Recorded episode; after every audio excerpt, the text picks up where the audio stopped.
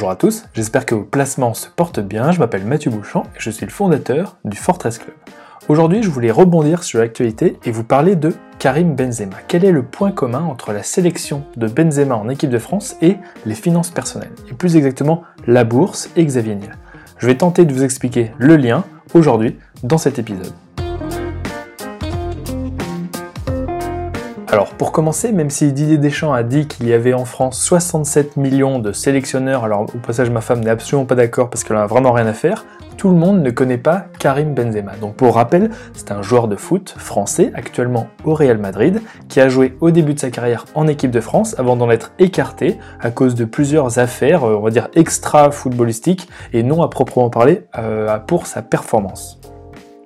Ce que je trouve intéressant, c'est le retour de Karim Benzema en équipe de France. En fait, après plusieurs années où il a été banni principalement pour son comportement et ses erreurs passées, ce joueur est à un tournant de sa carrière. Alors qu'il a loupé les dernières années avec les Bleus et notamment la Coupe du Monde euh, en 2018 et que c'est un joueur qui est en fin de carrière, il a 33 ans, 7 euros et probablement le mondial qui va suivre sont certainement ses dernières chances de laver son honneur alors que c'est un joueur qui a gagné tout ce qui était possible de gagner euh, avec un club, il n'a rien gagné avec l'équipe de France, et je dirais même pire, ses précédentes expériences avec l'équipe de France se sont mal passées et ont été une source de déshonneur pour lui. Même s'il y a de grosses sommes en jeu, les salaires que peuvent toucher les footballeurs de l'équipe de France sont très bas par rapport aux salaires qu'ils peuvent toucher en club ou par des contrats publicitaires. Et en conséquence, jouer pour l'équipe de France, c'est plus une question de prestige que d'argent. Un footballeur peut gagner ou perdre en prestige en jouant pour son pays et rarement s'enrichir réellement. Karim Benzema a perdu de son prestige lors de ses précédentes expériences avec l'équipe de France. Aujourd'hui, il est de retour pour le regagner. C'est ça que je trouve très intéressant. Alors, par le passé, hein, j'ai joué au foot euh, dans ma jeunesse, mais je suis loin d'être un foot. Je suis ça de loin, tellement de loin que pour ne rien pas vous cacher, je ne connais que la moitié des joueurs sélectionnés par Didier Deschamps pour l'Euro 2021. Pourtant, j'ai un compte de paris sportif. Ce compte ne me sert que très rarement car je ne parie que pour deux types d'événements, la Coupe d'Europe et la Coupe du Monde de football. Ce sont les deux seuls moments où j'aime parier sur des matchs de foot. La raison, ça n'a rien à voir au fait d'être chauvin et donc parier juste sur l'équipe de France, parce que je peux parier aussi sur des équipes étrangères. Non, ça a juste à voir avec l'honneur comme source de motivation.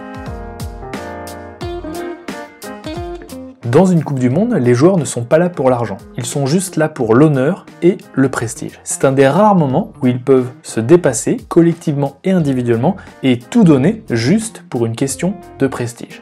Par ailleurs, ces coupes sont très rares. À la différence des championnats en club qui reviennent chaque année, les coupes d'Europe ou du monde ne se jouent que tous les 4 ans, ce qui laisse peu d'occasions à ces joueurs pour tenter de gagner ces prix, ce qui doit logiquement renforcer leur motivation.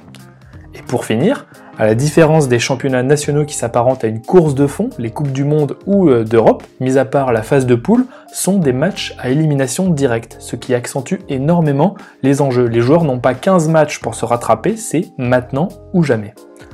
En conséquence, les Coupes d'Europe euh, et du Monde sont des moments très rares dans la vie des footballeurs, c'est un des rares moments où ils jouent presque uniquement pour l'honneur et où ils peuvent construire leur légende. Mais c'est aussi un moment où ils n'ont pas le droit à l'erreur et où, ils doivent tout donner à chaque match. C'est donc uniquement dans ce contexte précis que j'aime parier sur des matchs de foot. J'aime parier sur des matchs quand je suis sûr que les gars jouent leur honneur et qu'ils sont prêts à tout donner car ils n'auront pas d'autre chance. Et en résumé, qu'ils vont mouiller le maillot pour gagner.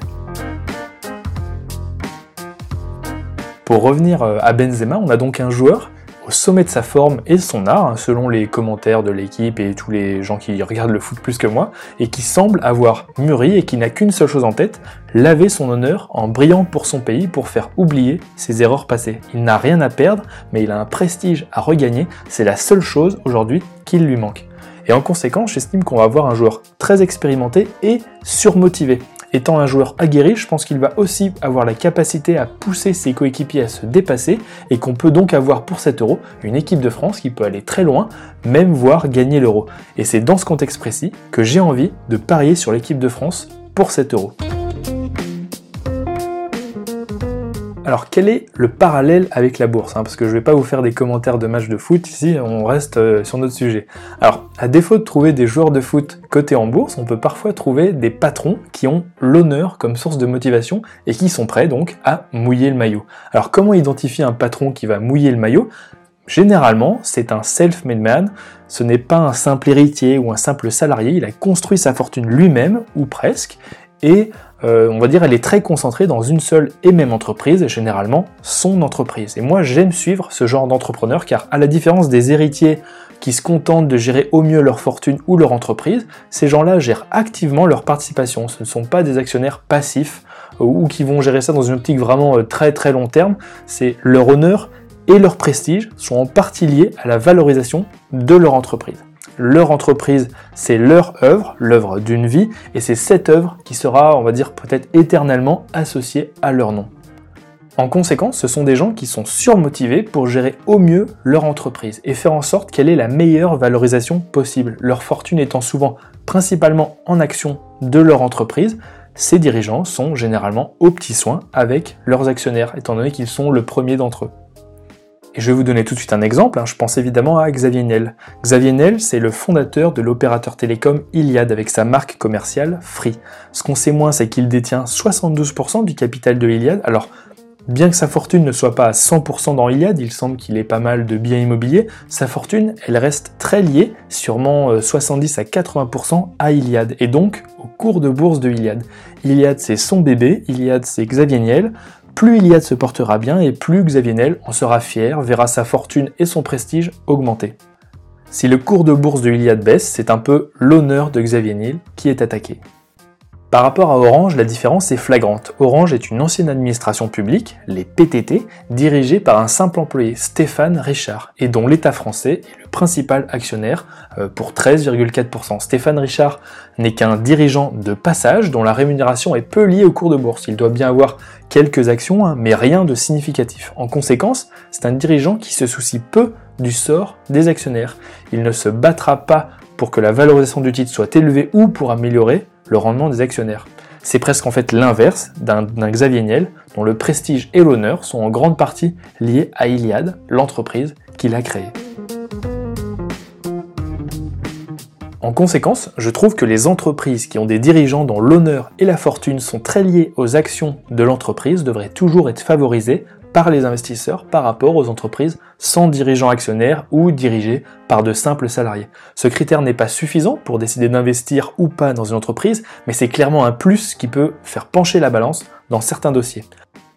Comme Karim Benzema qui semble surmotivé et qui peut avoir un rôle moteur pour l'ensemble de l'équipe de France pour une question de prestige et d'honneur, n'oubliez pas d'avoir dans votre portefeuille des entreprises dirigées par des personnes qui vont mouiller le maillot et dont l'honneur est en jeu. Un autre exemple récent, en fait, c'est euh, avec des dirigeants dont l'honneur est en jeu, c'est ma note du 21 mai dernier avec une valeur pour jouer la reprise aux US qui est réservée aux abonnés. Donc si vous voulez découvrir chaque semaine des idées d'investissement sous un angle fondamental, parfois avec des dirigeants qui mouillent le maillot, parfois avec des dirigeants qui le mouillent un petit peu moins, ça dépend des opportunités, bah vous pouvez rejoindre la version premium du Fortress Club qui est à 60 euros par an, ça fait à peu près 5 euros par mois ou 1 euro par semaine. En attendant de vous compter parmi nous, n'hésitez pas à partager cette édition ou mettre un petit like si ça vous a plu. Moi je vous dis à très vite pour de nouveaux épisodes.